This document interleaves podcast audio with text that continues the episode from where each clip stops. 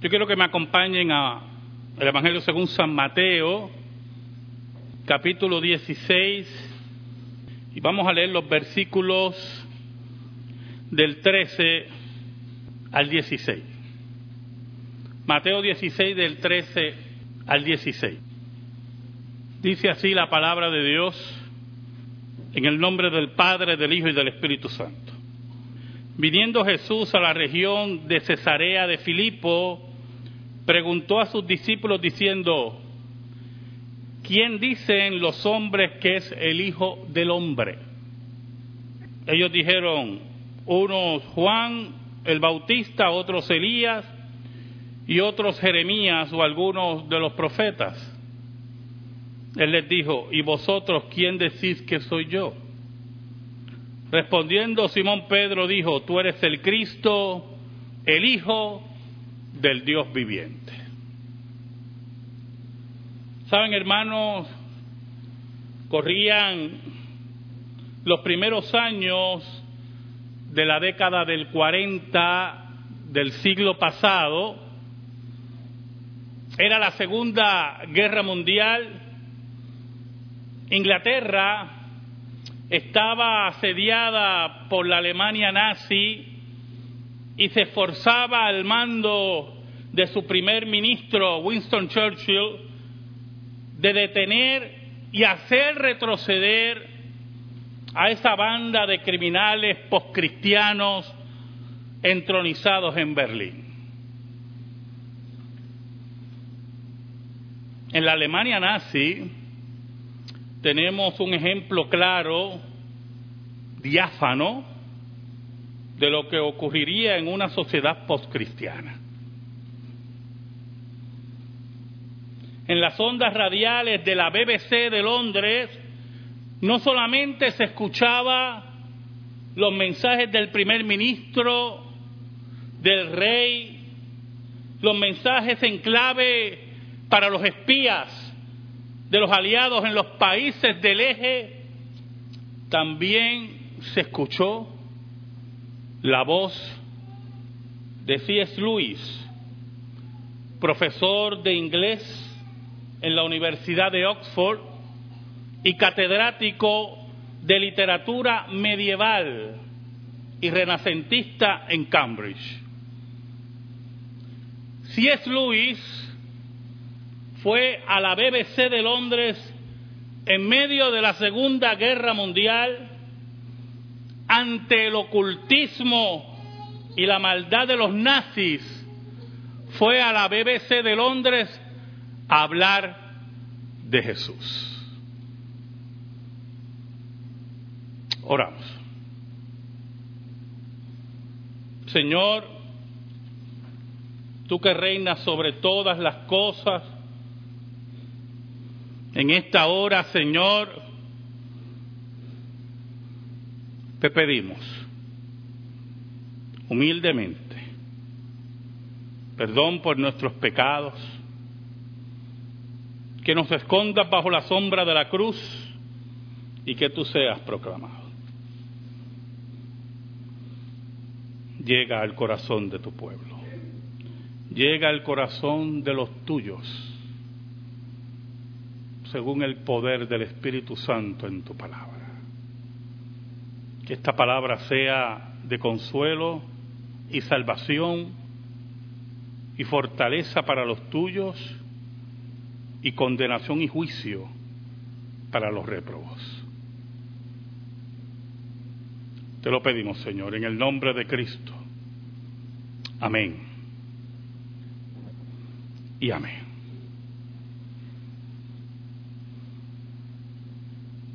Es Luis habló muchas cosas sobre Cristo y el cristianismo en las ondas radiales de la BBC de Londres.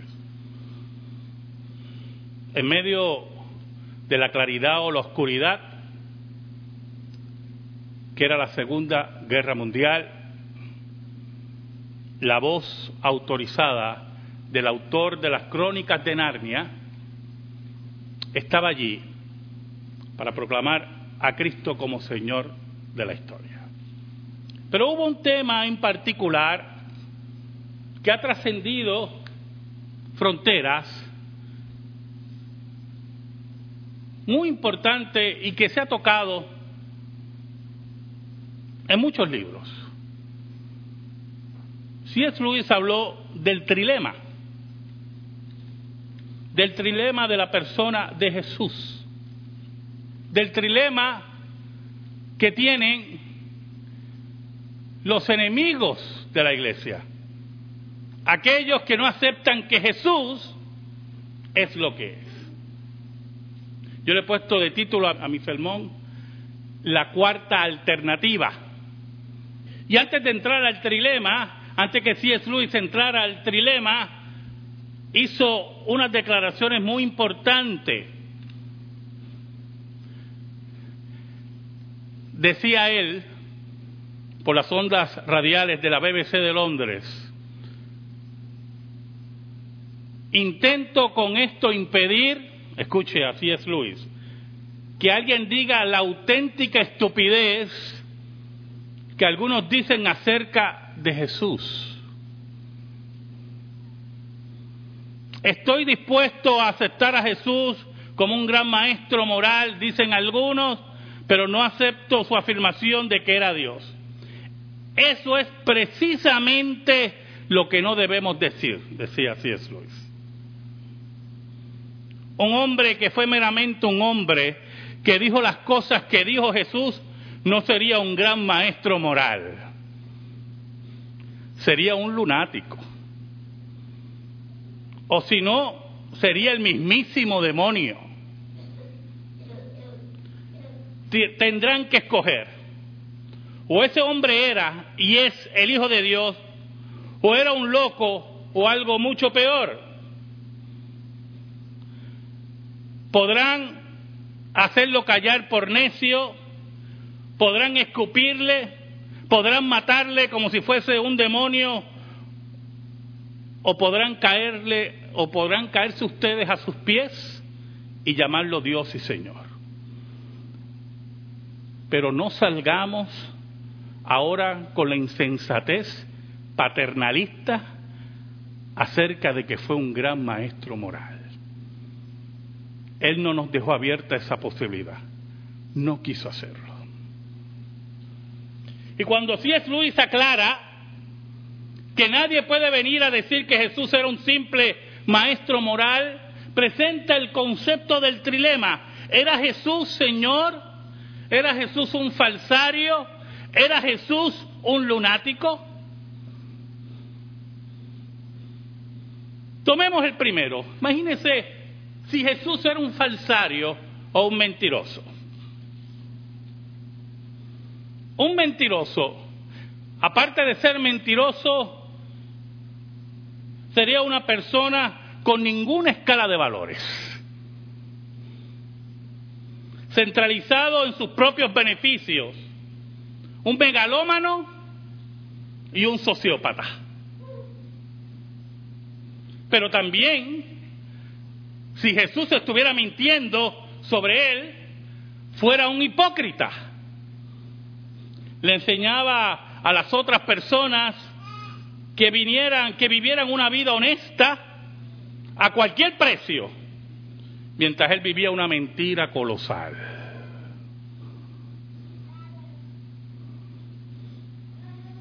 También hubiera sido un demonio, porque le decía a las personas que confiaran en Él para su destino eterno, sabiendo que no podía respaldar sus palabras. Era un hombre extremadamente malo. Pero también, si hubiera sido un mentiroso, era un necio, un tonto. ¿Y por qué? Por sus declaraciones mentirosas fue llevado a la muerte de crucifixión. Y mantuvo sus posturas mentirosas hasta el final. O sea que hay que ser sumamente necio, sabiendo que usted no es Dios, morir crucificado por esa mentira.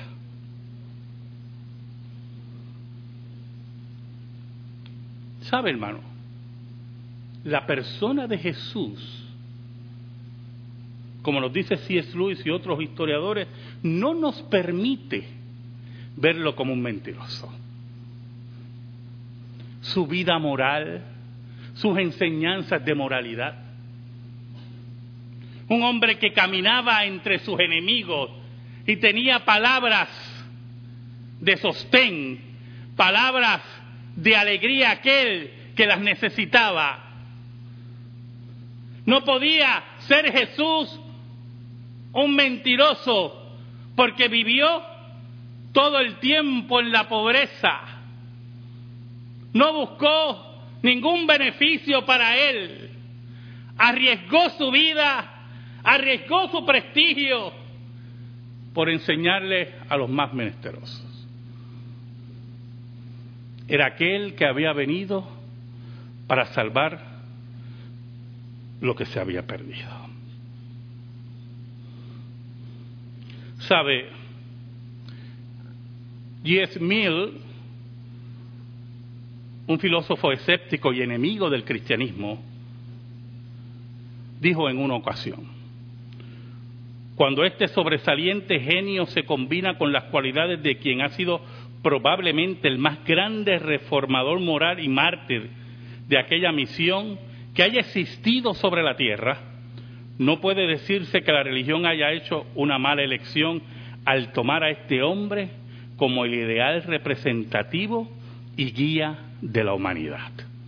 Ni aún ahora sería fácil, ni siquiera para un incrédulo, el encontrar una mejor traducción de la virtud de lo abstracto en lo concreto que tratar de vivir de tal modo que Cristo aprobara su vida. Por lo tanto, pensar que Jesús mentía es algo que no llena las expectativas de los enemigos de Jesús. Ah, pero podemos pensar que no era mentiroso. Podemos descartar eso, decía C.S. Lewis. Posiblemente estaba loco. Era un lunático. Y eso después de todo, hermano, hay mucha gente muy sincera, muy sincera, que está equivocada. Ahora, ¿qué es un lunático? ¿Qué es una persona fuera de sí? Miremos la vida de Jesús. Mire qué interesante este lunático. En los momentos que lo querían proclamar rey, él huía. El primer lunático que conozco que no quiere que lo proclamen rey. He conocido muchos lunáticos que se creen rey. Bueno, he conocido lunáticos que se creen otra cosa. Y hay mucha gente lunática que todavía creen que es Napoleón Bonaparte. Jesús era un tipo de lunático muy diferente. Respiraba paz daba enseñanzas poderosas, enfrentaba a sus enemigos. Aún cuando usó la violencia en el templo tenía un propósito específico en relación a la persona de Dios. La gloria de Dios estaba siendo violentada. Y allí estaba el maestro, ese lunático, poniendo el orden en la casa de Dios. Una estabilidad emocional única. Amaba a los niños, se acercaba a los pobres, caminaba con publicanos y pecadores para hablarle del Evangelio. Qué lunático más raro. Yo creo que los que lo llaman lunáticos son los que deben estar encerrados y no Jesús. Es interesante Napoleón Bonaparte dijo en una ocasión algo muy interesante. Dijo, conozco a los hombres y puedo decirles que Jesucristo no es un hombre. Las mentes superficiales ven un parecido entre Cristo y los fundadores de imperios y los dioses de otras religiones. Ese parecido no existe. Entre el cristianismo y cualquier otra religión existe una distancia infinita, dice Napoleón Bonaparte. Todo lo referente a Cristo me asombra, su espíritu me anonada y su voluntad me confunde. Entre él y cualquier otro personaje en el mundo no hay término posible de comparación.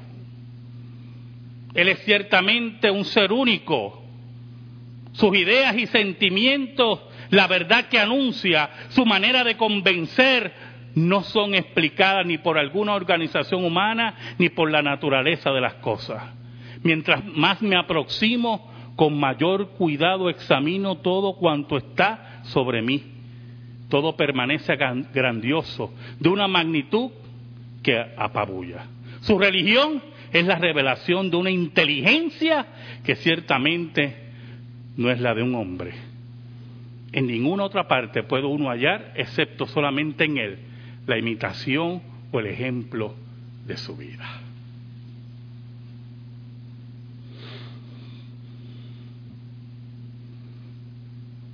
Jesús no era loco. No nos permite los relatos de los evangelios verlo como un loco. Jesús no era un mentiroso. No nos permite. Nos queda un solo camino. Jesús era lo que decía que era. Pero usted pensará, pastor, usted nos habló de una cuarta alternativa. ¿Sabe algo, hermano?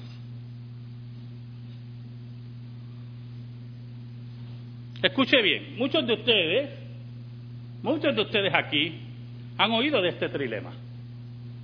Lo, han discutido en escuela dominical, lo han oído en otros sermones. Y yo lo había leído muchas veces, muchas veces. No sabía que se había dado a través de las ondas radiales de la BBC de Londres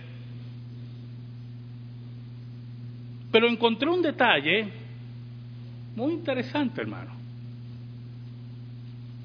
Un detalle muy raro de la vida de C.S. Lewis, que es el que quiero compartir en esta tarde con ustedes. C.S. Lewis había hablado de una cuarta alternativa.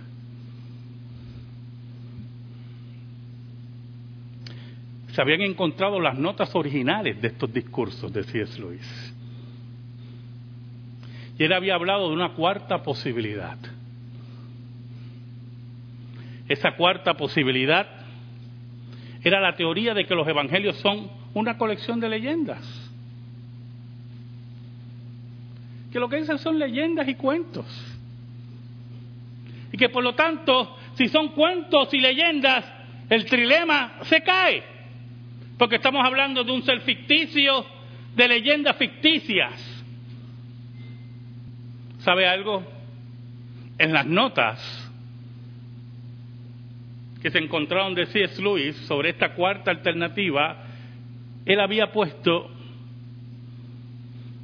que definitivamente esta teoría era peor que cualquier otra. Porque por lo menos en la primera usted iba a bregar con un solo lunático, que era Jesús.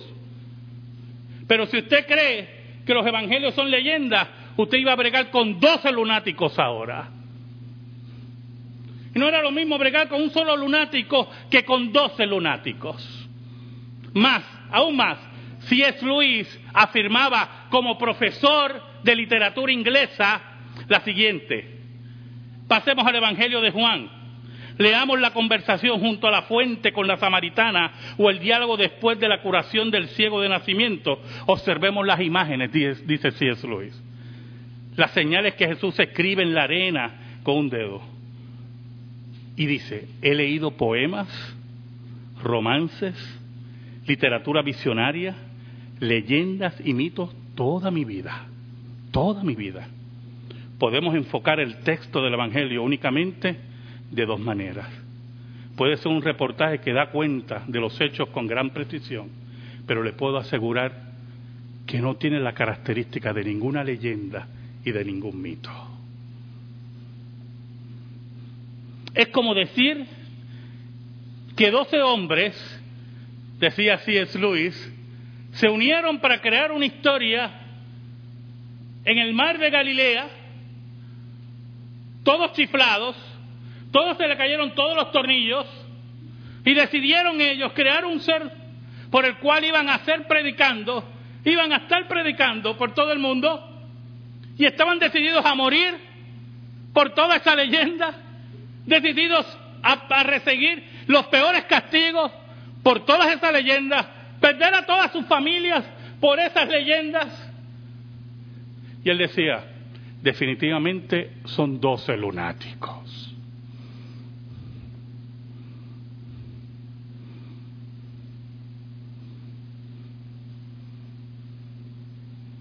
¿Qué piensas tú que es el Cristo? Jesús preguntó a los apóstoles, ¿quién era el Cristo?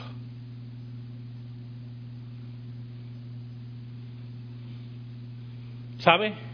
Las contestaciones son las mismas de ahora. Qué interesante. Ellos dijeron, uno, Juan el Bautista. Cuando usted pregunta a algunos por ahí, dicen, no, Jesús era un gran maestro.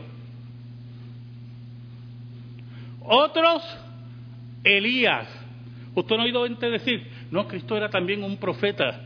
Yo tengo un tío que tenía un amigo, pintor, de artes plásticas, y mi tío que es creyente, un día estamos reunidos en, su, en el balcón de su casa y llegó su amigo. Y él quería predicarle a su amigo que creía en todas esas cosas esotéricas y, y locuras así. Un tiempo creyó alma. Oiga, y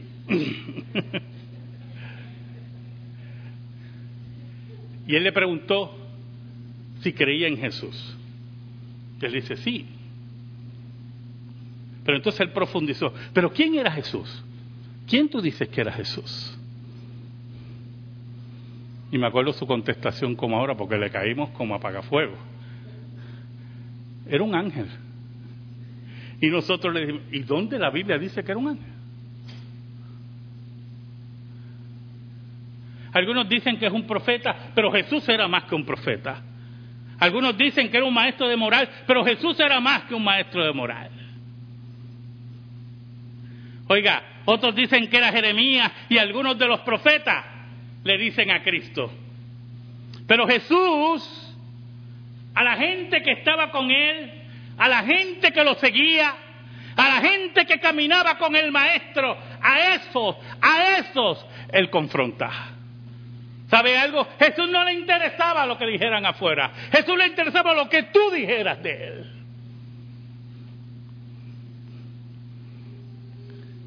Y Jesús se acerca y le dice, ¿y vosotros quién decís que soy yo?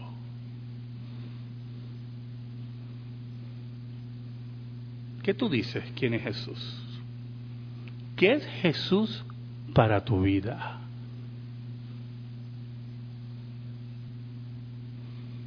Y salió el campeón de la inmediatez a contestar. Simón Pedro.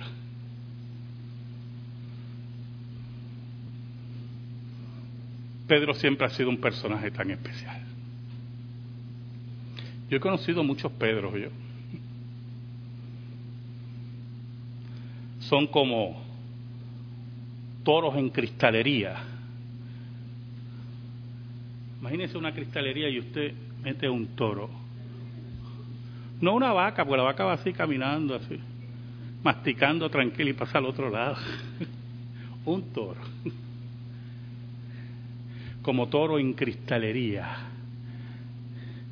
Dice la Biblia, el versículo 16, respondiendo Simón Pedro dijo, tú eres el Cristo, el Hijo del Dios viviente.